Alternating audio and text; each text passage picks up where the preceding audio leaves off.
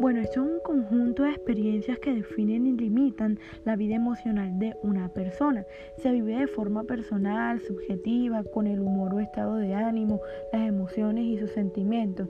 Esto también trasciende a la personalidad y la conducta.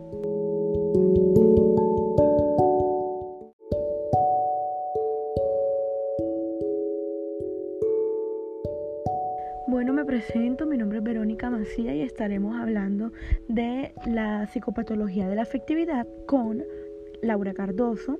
Hola Laura, ¿cómo estás? Hola Verónica, muy bien de poder estar aquí el día de hoy y hablar de este tema juntas.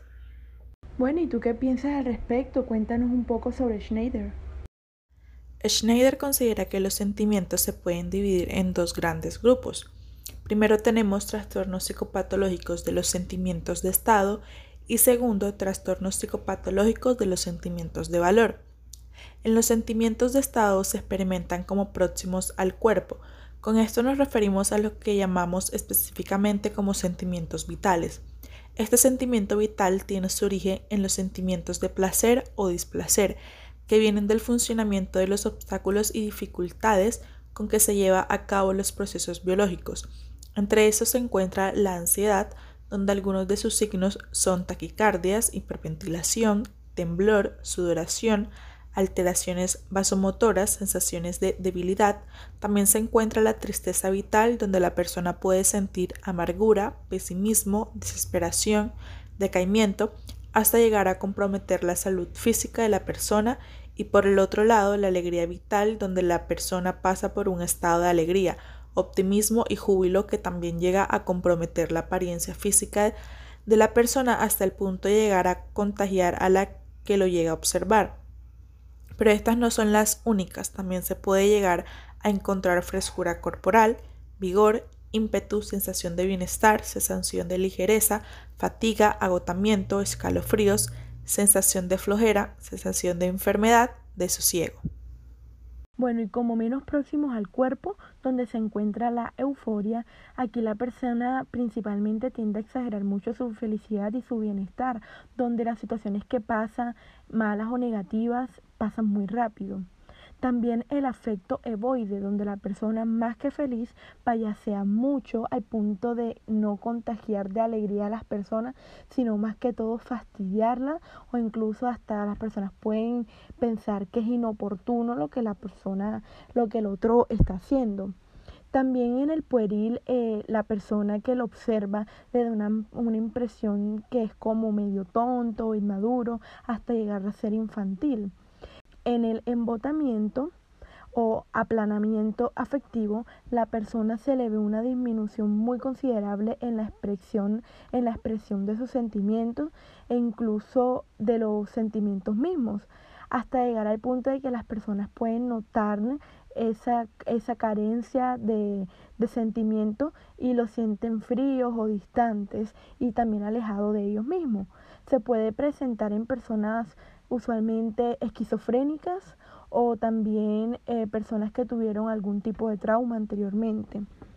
La ausencia de las emociones, sentimientos y hasta preocupación hacia algo o hacia alguien se le conoce como apatía y la persona llega a sentir mucha tristeza, irritabilidad, nerviosismo, cansancio, en el desánimo también eh, pues, es muy similar a la apatía hay una escasez de emoción, pero aquí eh, sería falta de emoción o, o entusiasmo a iniciar algo en vez de hacia una persona y la persona se siente, la persona que pues que la sufre se siente muy perezosa, con poco sueño, poca energía y también con fatiga, con autoestima baja, poco apetito o comer en exceso también.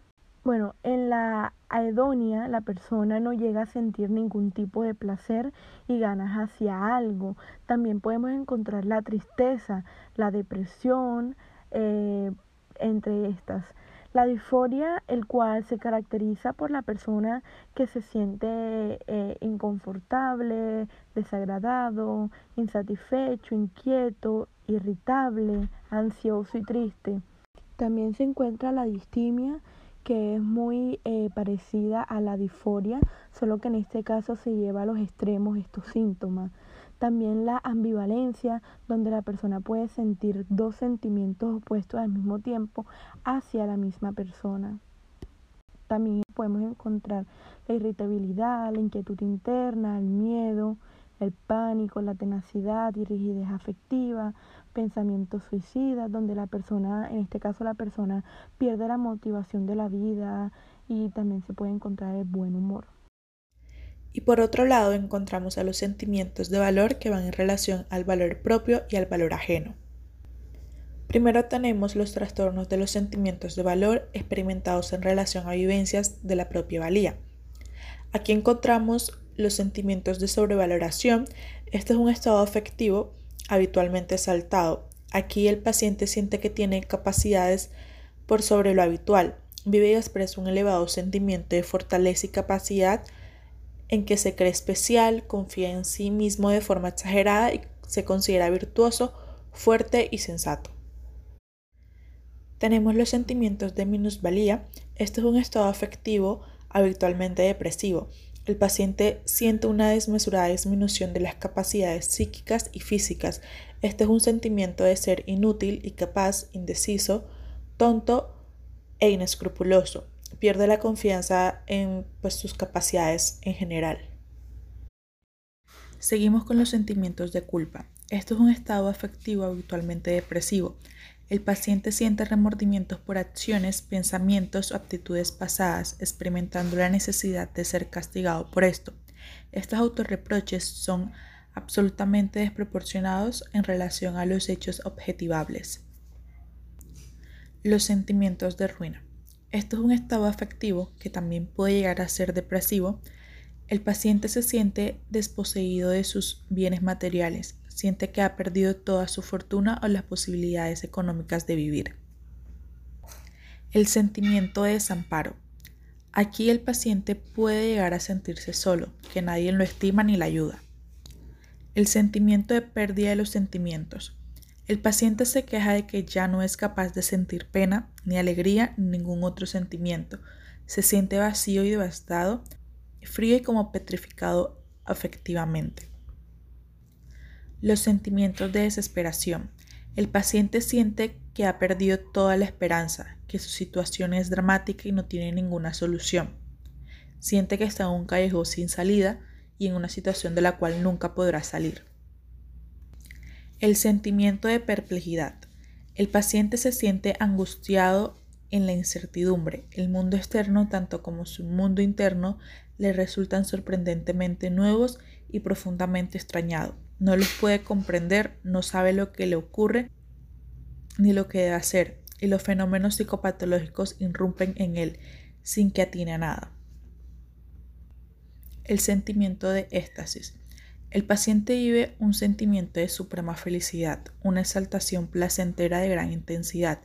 Puede ser tal la carga afectiva movilizada en este sentimiento que se puede llegar al estrechamiento de conciencia. Por otro lado, tenemos los trastornos afectivos de los sentimientos de valor experimentados en relación a vivencias del valor ajeno. Primero tenemos la suspicacia. Desde un estado afectivo, ya sea exaltado, deprimido o disfórico, el sujeto siente en un grado excesivo que las actitudes, conductas y expresiones de los demás son apariencias que ocultan otra verdad en el fondo. Se vive una expectación negativa hacia los demás que se traduce en una expresión de desconfianza. Tenemos la hostilidad. Aquí el paciente se muestra agresivo con los demás, poco cooperador, entorpecedor de la labor del entrevistador. Siente que el medio que lo rodea le es adverso, continua actitud de defensa y ataque. Este estado se muestra al observador a través de su mirada dura, le falta de expresión de cariño y agrado, el tono serio, fuerte y golpeado que a veces adquieren sus palabras. Chancería. Aquí el paciente se muestra con muy poca adecuación a la seriedad de la situación, como poniéndose por encima de ésta y decidiendo banalizar todo lo referente a su persona, dándole a la relación un giro mezcla de humor y desafío. Reticencia. Con un sentimiento de desconfianza extremo, el paciente se muestra abiertamente poco cooperador con el entrevistador, ya sea desde mecanismos conscientes o inconscientes, adopta una actitud que puede ir desde evitar conversar ciertos temas desviando la atención de su interlocutor hasta el no emitir palabra, no realizar ningún gesto ni movimiento. Sensitividad. Este es un estado afectivo caracterizado por molestia, irritabilidad y labilidad como reacción frente a conductas, actitudes o verbalizaciones de los demás que el paciente las siente alusivas o provocadoras.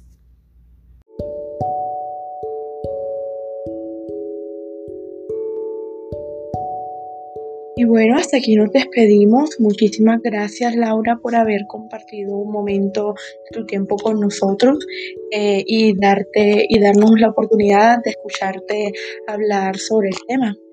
Y gracias a ustedes por habernos escuchado el día de hoy.